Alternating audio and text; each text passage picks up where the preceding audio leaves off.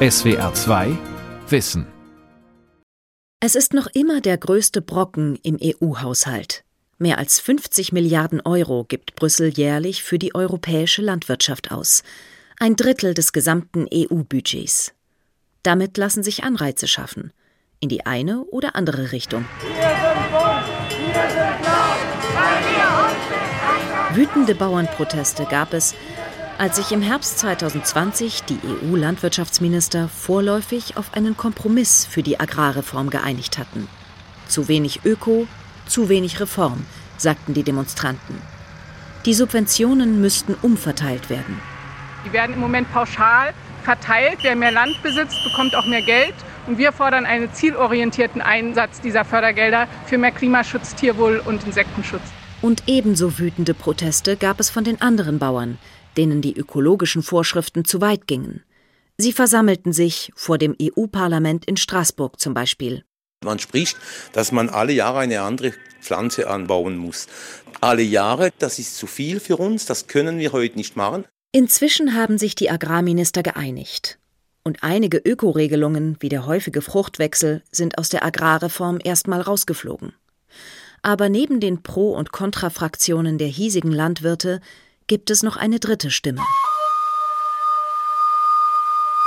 Bauern und Bäuerinnen in Afrika werfen Europa vor, zu viel nach Afrika zu exportieren. Zu viel Milch und andere Nahrungsmittel und das auch noch zu billig. Ihr ruiniert uns, so die wiederkehrende Kritik. Darüber wurde aber in Brüssel nie verhandelt. Was also muss geschehen, damit Bäuerinnen und Bauern sowohl in Afrika als auch in Europa von ihren Landwirtschaften angemessen leben können. Nahrungsmittel fair für alle. Geht das? Von Maria Reininger. Die Landwirtschaft gibt es nicht. Wer zum Beispiel durch Niedersachsen fährt, sieht immer wieder kleine Kuhherden auf flachen Wiesen. Die Idylle täuscht aber, denn hier sind die ganz großen Betriebe, in denen die Tiere in den Ställen besonders dicht gehalten werden. Und zwei von drei Rindern kommen nie auf die Weide. Deutschland ist in der EU der größte Produzent von Fleisch und Milch und liegt bei der Dichte der Tierhaltung im oberen Drittel. In Bayerns Bergen wiederum gab es viele Kleinbetriebe, die nicht mehr gewinnbringend wirtschaften konnten. In den Jahren 2010 bis 2020 haben 35.000 Milchviehbetriebe in Deutschland aufgegeben, allein die Hälfte davon in Bayern. Die Gewinne der EU-Milchwirtschaft sind also äußerst unterschiedlich verteilt. Und insgesamt produziert die EU deutlich mehr Milch, als ihre Bewohner verbrauchen. Da stimmt was nicht, sagen Kritiker, weder hier noch in Afrika, wohin die EU billiges Milchpulver exportiert.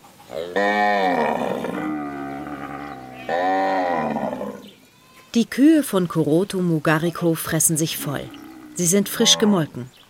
Die Bäuerin in der Nähe von Ouagadougou, der Hauptstadt von Burkina Faso, sorgt sich um das Wohl ihrer Tiere. Milch spielt gerade für viele Frauen hier eine große gesellschaftliche Rolle, erklärt Koroto Mugariko. Mehr als 50 Prozent der Frauen hier sind die Familienoberhäupter. Es sind die Frauen, die die Milch produzieren lassen, die die Milch verkaufen, um die Familie über Wasser zu halten. Die Gesundheit, Bildung der Kinder, alles hängt an der Herde und dem Verkauf der Milch. Die Frauen haben keine Alternative. In guten Zeiten bringen Garrikos Milchkühe bis zu 30 Liter am Tag. Doch wenn es schlecht läuft, wenn Futter und Wasser knapp sind, sind es vielleicht nur zwei bis drei Liter. Oder es gäbe gar keine Milch, erzählt die Milchbäuerin. Das Milchbusiness sei nicht einfach, sagt auch Amadou Mokta Diallo. Er betreibt eine Molkerei in Ouagadougou. Frischmilch, Joghurt und andere Milchprodukte werden hier hergestellt. Wir kaufen den Liter lokale Milch für umgerechnet etwa 60 Cent ein und verkaufen ihn für 91 Cent. Wenn wir das mit einem importierten Liter aus Milchpulver vergleichen, ist das Milchpulver nicht nur niedriger besteuert, als es sein sollte, sondern der Liter Milch ist auch noch günstiger als der Marktpreis für lokale Milch. Milchpulver ist in Burkina Faso beliebt. Nahezu im ganzen Land wird es an jeder Ecke für den alltäglichen Gebrauch verkauft. zu lediglich einem Drittel des Preises der lokalen Milch. Mit den europäischen Preisen kann Amadou Mokta Diallo nicht konkurrieren. Produktion und Transport der lokalen Milch seien aufwendig durch schlechte Infrastruktur. Die Wege sind lang, die Straßenbedingungen teilweise schlecht, dadurch ist es schwierig, Kühlketten einzuhalten. Die Konkurrenz aus Europa mache Milchbauern vor Ort schwer zu schaffen, sagt René Miogo, Vertreter der Milchbauern PASMEP in Burkina Faso. Des communautés qui ont comme seule source de revenus le lait produit par les vaches ici. Das sind Gemeinden, die als einzige Einnahmequelle die Milch haben. Und wenn diese Milch nicht verkauft wird, und zwar zu einem angemessenen Preis, trägt das zur Verschärfung der Armut bei. Das heißt, die Kinder können nicht zur Schule, die Frauen können krank werden, ohne Geld, um sich behandeln zu lassen. Also die Milch und ihre Verarbeitung schafft gerade für junge Leute und Frauen viele Arbeitsplätze. Arbeitsplätze gerade für junge Menschen zu erhalten, sei wichtig für die Stabilität des Staates. Wenn man seine Arbeit verloren hat, wenn man das Minimum zum Leben nicht hat, sucht man es eben woanders. Mit all den Gruppen hier, die ich nicht näher benennen möchte, sind die jungen Leute, die weder Einkommen haben noch zur Schule gehen, deren Angeboten ausgesetzt. Sehr leicht können diese Gruppen dann unter den jungen Leuten rekrutieren. Miogo meint kriminelle Banden oder terroristische Gruppen, denen junge Menschen in die Hände fallen könnten. In Burkina Faso eine reale Bedrohung. Längst ist das Land Sinnbild geworden für den sich ausbreitenden Terrorismus in der Region. Die Folgen sind fatal. Tausende Menschen sind dem Terror zum Opfer gefallen, Millionen sind auf der Flucht. Weil der Import von EU-Milchpulver so weitreichende Folgen hat, war René Miogo 2016 sogar nach Brüssel gereist, um EU-Vertreter für das Problem zu sensibilisieren. Trotzdem habe sich nicht viel verändert, klagt er. Auch Burkina Faso selbst könnte etwas gegen die Situation tun, wenn es importierte Milch höher besteuern würde, um den Wettbewerbsvorteil des von Brüssel subventionierten europäischen Milchpulvers auszugleichen. Die Steuern auf importierte Milch betragen derzeit 5 Prozent. Wir sind dabei, unseren Staat dazu zu bringen, diese Steuern zu erhöhen. Es ist klar, dass die lokale Milchindustrie, so wie sie heute ist, nicht den kompletten Bedarf decken kann. Daher muss man das Milchpulver stärker besteuern, um in die lokale Milchindustrie zu reinvestieren. René Miogo sieht viele Lösungen für das Milchproblem in Burkina Faso. Bis heute haben er und andere lokale Milchindustrievertreter aber weder in Brüssel noch in Ouagadougou ausreichend Gehör gefunden.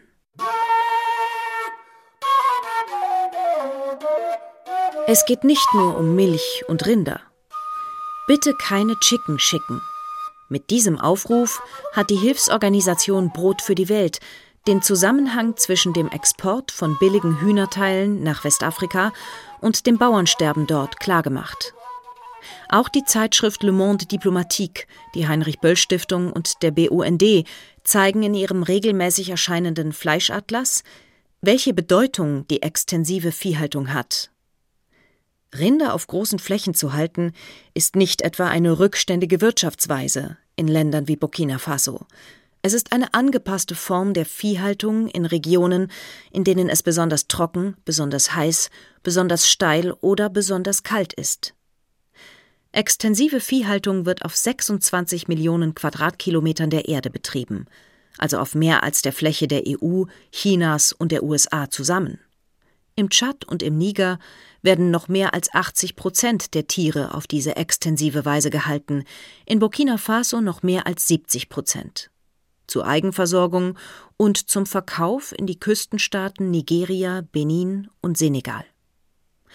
Durch Importe aus Europa werden die Viehhirten und die Viehhändler in Westafrika nun regelrecht ausgehungert. Die Folgen sind Abwanderung in die Großstädte Afrikas zunächst und dann die durch Not erzwungene Flucht übers Meer nach Europa. Oder eben Radikalisierung.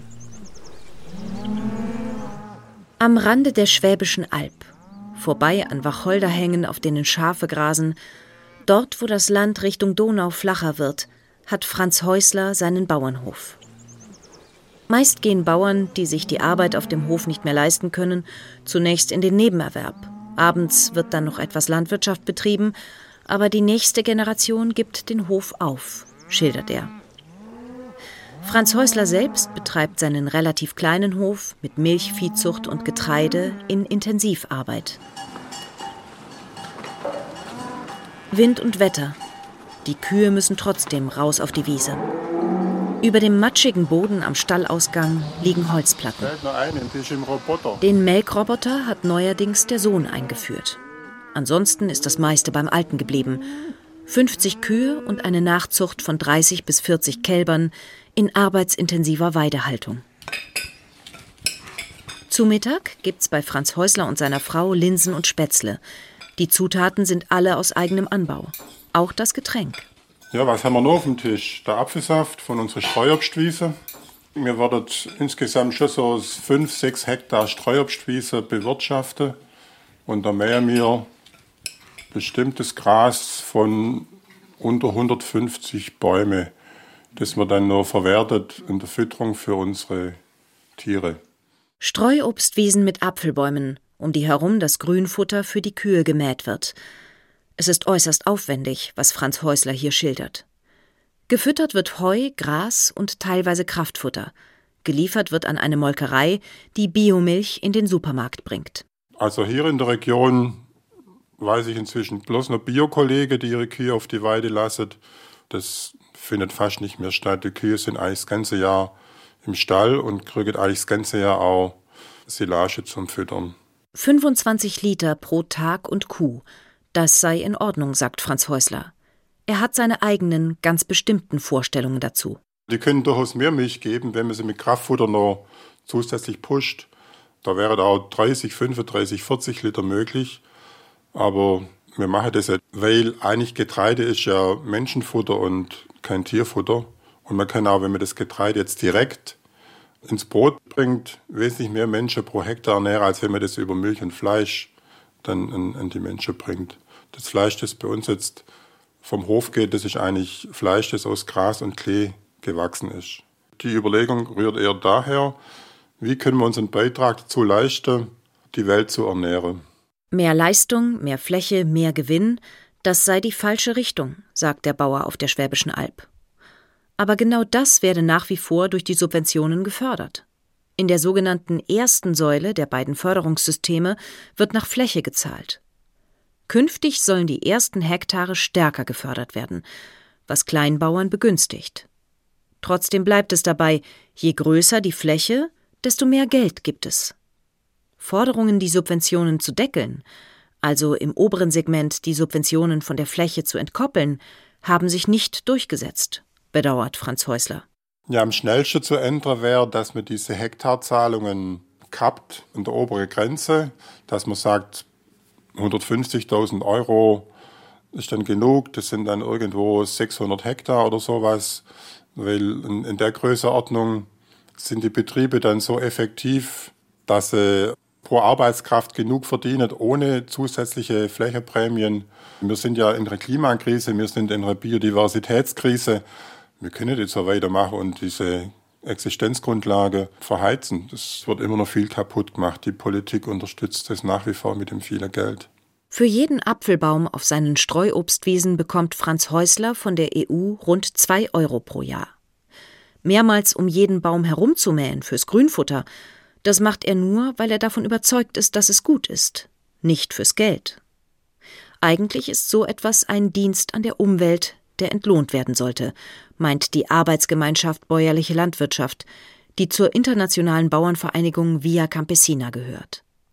Sie schlägt eine sehr weitgehende Reform der EU-Subventionen vor und hat dafür ein Punktesystem entworfen, das dem tatsächlichen Aufwand gerecht wird und Klimaschutz und faire Landwirtschaft belohnen würde. Subventionen der EU würden demnach gezahlt für vielfältige kleine Flächen, für viel Platz im Stall, für Weidehaltung, für den Anbau von Leguminosen, die dem Boden Nährstoffe zufügen und für häufigen Fruchtwechsel im Anbau, für Verzicht auf Totalherbizide und als Ausgleich für Standortnachteile. Ein kleiner Milchviehbetrieb mit 20 extensiv genutzten Hektaren bekäme dann doppelt so viel Unterstützung wie heute. Ebenso mittelgroße ökologisch arbeitende Betriebe. Ein großer Ackerbaubetrieb auf 2000 Hektar Fläche könnte wiederum schon mal die Hälfte der EU-Förderung verlieren. So viele Rinder und so viel Milch, wie hier produziert werden, brauche niemand in Deutschland bzw. der EU, sagt Franz Häusler.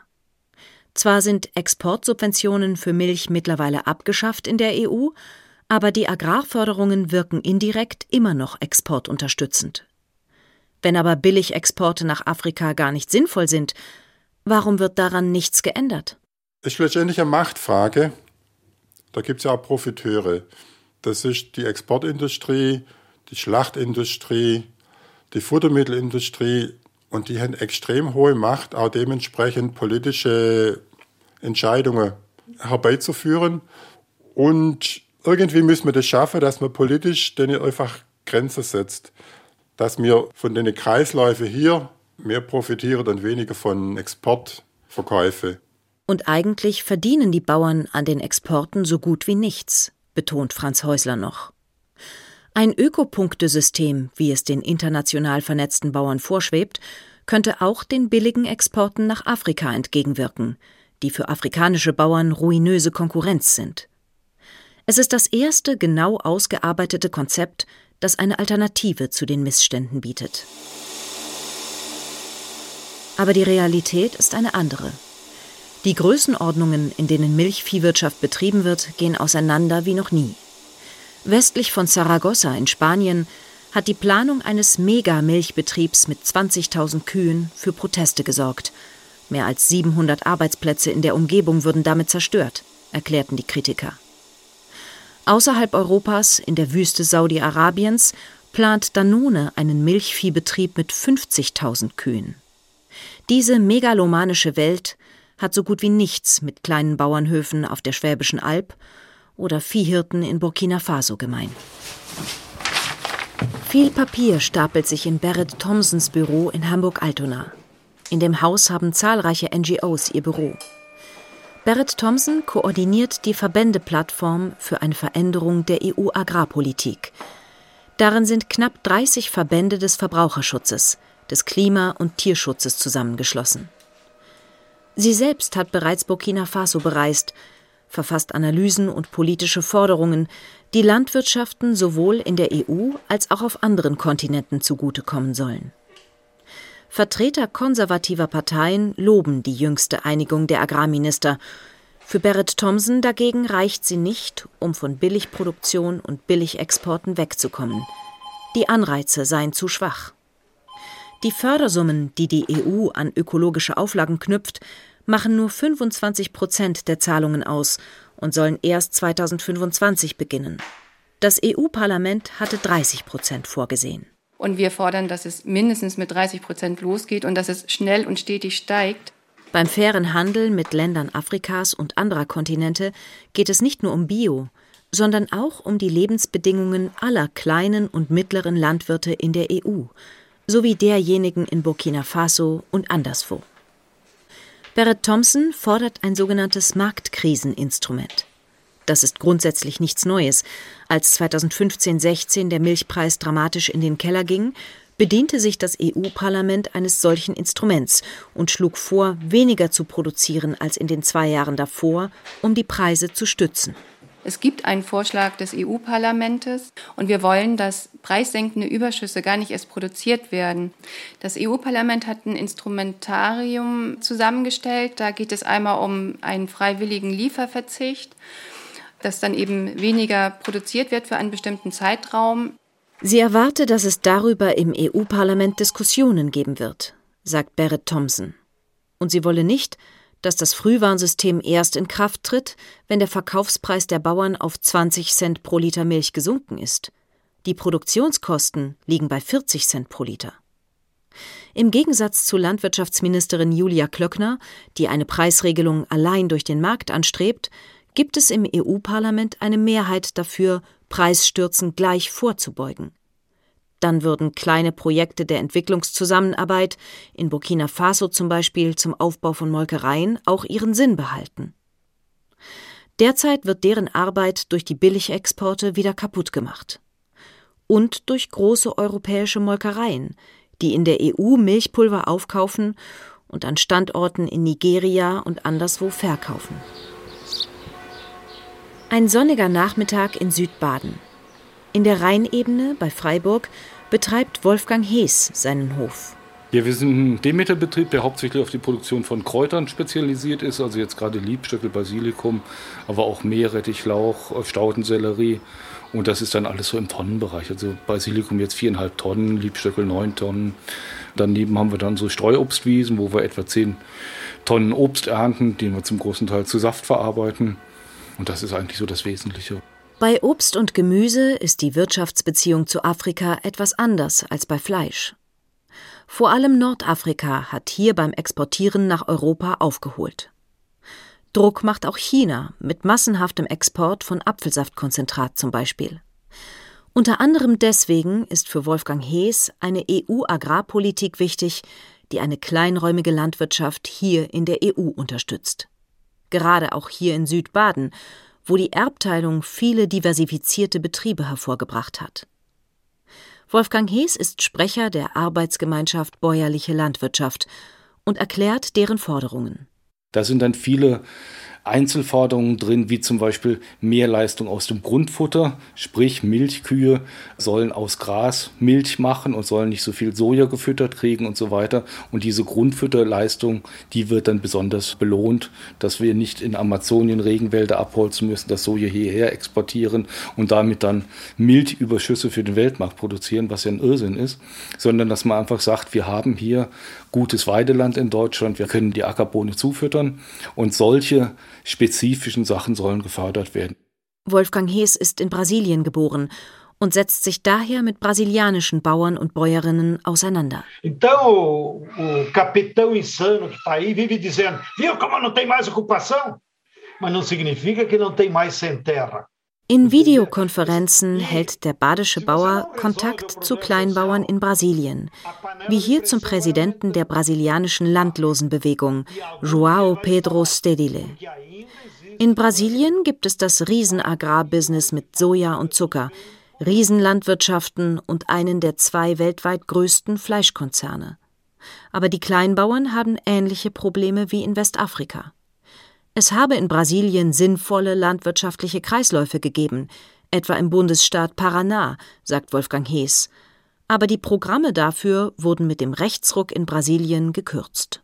Es gibt ja in den Ländern auch die Zusammenschlüsse, zum Beispiel die Copo West in, in Paraná, Brasilien. Das ist eine Kleinbauerngenossenschaft. Die verarbeiten jetzt eine Million Liter Milch pro Monat und da sind halt Bedingungen, wer beliefern darf. Und das sind eben bäuerliche Betriebe bis zu 25 Kühen. Das lief so lange gut, wie auch der brasilianische Staat mit dabei war und gesagt hat, das ist ein regionales Produkt, das nehmen wir für die Schulspeisungsprogramme, für die Schulmilch. Da war dann ein Markt gegeben und man konnte sich auch gegen die größeren, also Parmalat und so weiter, haben wir auch in Brasilien große Molkereien, konnte man sich dagegen durchsetzen. Das war unter den Präsidenten Lula da Silva und Dilma Rousseff so, also vor der neoliberalen Wende in Brasilien unter den Präsidenten Temer und Bolsonaro. Das andere sind halt wieder die Megamolkereien, wo Milchpulver aus der EU dann angeliefert wird, Wasser dazugekippt wird, das Ganze wieder angerührt wird und das dann auf diesen Märkten verbraucht wird. Das ist immer ein Problem für die lokalen Milchbauern. Für die EU-Agrarreform ergeben sich aus Sicht von Hees daraus dieselben Folgerungen wie aus der Situation in Westafrika. Die EU solle den billigen Milchpulverexport auch nicht indirekt fördern, da er Kleinbauern schadet, zumal brasilianische Kleinbauern vor allem in der Milchwirtschaft tätig sind. Doch Hees kennt auch den Druck, den die Riesenmolkereien auf die EU ausüben. Bei der EU-Agrarpolitik ist die Agrarlobby noch immer immens stark. Und zwar stärker als die Lobbys der Pharmaindustrie und der Autoindustrie, sagt Wolfgang Hees. Und die Agrarlobby verfolge althergebrachte Landwirtschaftspolitik. Dabei könne auch abseits des Biosegments faire Arbeit geleistet werden. Es gibt auch Beispiele dafür, wie über eine öffentliche Preispolitik Anreize geschaffen werden, nämlich wenn es um regionale Produkte geht. So wird in Niedersachsen einer der mittelgroßen Traditionsbetriebe, Hemme, für seine Schulmilch vom Land gefördert. Billige Milch also für die Schüler und gutes Auskommen für den Milchbetrieb. Ohne Export. Aus Sicht der Agraranalystin Berit Thompson wäre eine Umstellung bei der Milch leicht umsetzbar. Denn exportiert werde weltweit nur ein kleiner Teil der gegenwärtig produzierten Menge. Da der Weltmilchmarkt ohnehin klein ist, also unter 10 Prozent der Milch weltweit wird eben exportiert. Und wenn wir jetzt uns ein bisschen zurückziehen, um nur ein, zwei Prozent, dann hätten wir einen ganz anderen Milchpreis. Der wäre deutlich stabiler. Den könnten wir in eine ganz andere Dimension des Preises kommen und es wäre immer noch Exportmilch da. Und wir würden eben mehr auf Qualität setzen und wir könnten Weidemilch exportieren oder Tierwohlfleisch. Aber kann es sein, dass die EU neue Konkurrenz verschläft? Neben den russischen Abnehmern lernen jetzt auch chinesische Konsumenten Milch zu trinken. Tradition hatte Milchtrinken in China nämlich nicht, und zunächst einmal tut sich ein enormer Markt für Europa auf. Aber die jüngsten Megaplanungen wie in Mudanjiang zum Beispiel mit 100.000 Kühen zeigen, wie rasch sich die Export- und Importverhältnisse umdrehen könnten. Und wer sich die Statistiken ansieht, entdeckt eine enorme Zunahme landwirtschaftlicher Exporte aus Ozeanien, vor allem aus Neuseeland, also neue Konkurrenz für Europa. Die Verhandlungen für einen Freihandel zwischen Neuseeland und der EU würde Barrett Thompson gerne abbrechen lassen, denn es geht hier um billige Maschinen aus der EU, dafür billige Rinder und Milch aus Neuseeland. Die können billiger Milch und Fleisch produzieren als wir. Und das ist eben das Prinzip des Weltmarktes, so wie es aktuell gestaltet ist. Wer am billigsten produziert, exportiert. Es entscheidet immer der billigste Preis und das ist kein gutes Kriterium. Es wäre viel sinnvoller zu gucken, wie etwas erzeugt wird. Immerhin, etwas tut sich in der EU. Die Niederlande, das EU-Land mit der höchsten Viehdichte in den Ställen, haben bereits begonnen, Milchviehbestände reduzieren zu lassen. Die Regierung kauft den Bauern und Bäuerinnen Land ab und lässt die Rinder schlachten.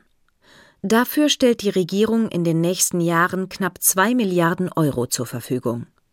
Der Plan ist, die frei werdenden Flächen dem Naturschutz zu widmen oder auf andere Art zu nutzen. SWR 2 Wissen Manuskripte und weiterführende Informationen zu unserem Podcast und den einzelnen Folgen gibt es unter swr2wissen.de.